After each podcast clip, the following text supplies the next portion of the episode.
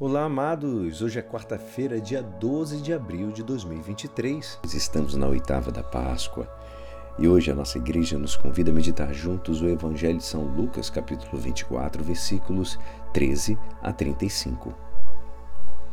Naquele mesmo dia, o primeiro da semana, dois dos discípulos de Jesus iam para um povoado chamado Emaús, distante 11 quilômetros de Jerusalém. Conversavam sobre todas as coisas que tinham acontecido. Enquanto conversavam e discutiam, o próprio Jesus se aproximou e começou a caminhar com eles. Os discípulos, porém, estavam como que cegos e não o reconheceram. Então, Jesus perguntou: Que ides conversando pelo caminho? Eles pararam, com o rosto triste, e um deles, chamado Cleófas, lhe disse: Tu és o único peregrino em Jerusalém que não sabe o que lá aconteceu esses últimos dias? Ele perguntou: Que foi? Os discípulos responderam: O que aconteceu com Jesus, o Nazareno, que foi um profeta poderoso em obras e palavras, diante de Deus e diante de todo o povo. Nossos sumos sacerdotes e nossos chefes o entregaram para ser condenado à morte e o crucificaram. Nós esperávamos que ele fosse libertar Israel, mas, apesar de tudo isso, já faz três dias que todas essas coisas aconteceram. É verdade que algumas mulheres do nosso grupo nos deram um susto. Elas foram de madrugada ao túmulo e não encontraram o corpo dele. Então voltaram dizendo que tinham visto anjos e que estes afirmaram que Jesus está vivo. Alguns dos nossos foram ao túmulo e encontraram as coisas como as mulheres tinham dito. A ele, porém, ninguém o viu.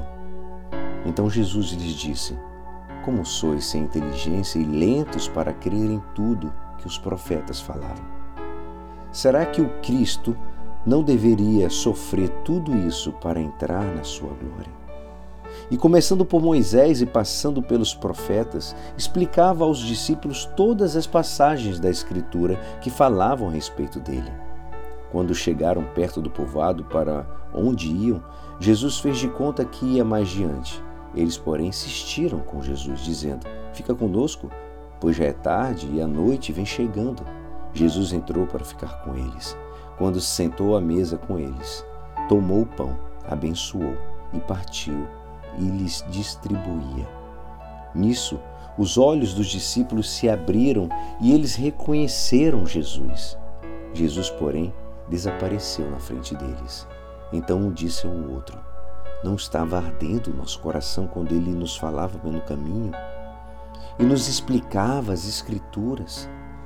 Aquela mesma hora, eles se levantaram e voltaram para Jerusalém, onde encontraram os doze reunidos com os outros. E estes confirmaram: realmente o Senhor ressuscitou e apareceu a Simão. Então os dois contaram o que tinha acontecido no caminho e como tinham reconhecido Jesus ao partir o pão.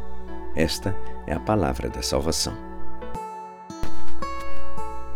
Amados, a história dos discípulos de Emaús conta um pouco sobre a nossa nossa história, nosso caminhado, dá para fazer um paralelo do nosso caminhar de fé.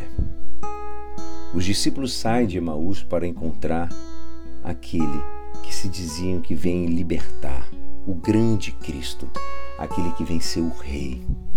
Muitas vezes a gente ouve no nosso dia a dia que existe alguma coisa num lugar, numa igreja, e falam que Jesus é o rei que vem transformar, que vem trazer a salvação para nós. E nós vamos curiosos. Então vamos naquela aquela viagem de esperança, de ver naquele lugar, aquele lugar que vai, a gente vai ter um encontro com Cristo e vai ser transformada a nossa vida. Isso acontece com tantas pessoas. Aconteceu com os discípulos também. Tiveram a graça de conhecer o Cristo, tiveram a graça de conviver com Ele, ouvir as palavras de transformação, ver os milagres que Ele fez. E nós vivemos também, conhecemos o Cristo, ficamos naquela alegria da primeira viagem, do encontro, do conhecer o Cristo. Mas ali, ao estar ali, começa a ter também seus problemas, as tribulações, assim como os discípulos de Emaús tiveram os problemas e viram Cristo sendo morto, crucificado, julgado. Então eles voltam para Emaús num espírito de decepção, de tristeza.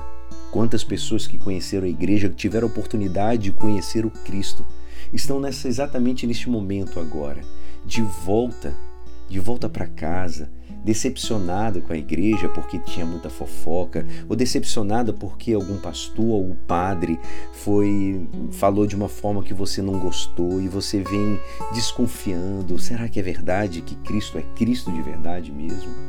Então você tem uma volta, mas você conheceu Jesus, você viu os milagres, mas agora você está deixando aquela decepção tomar conta de você e você volta decepcionado.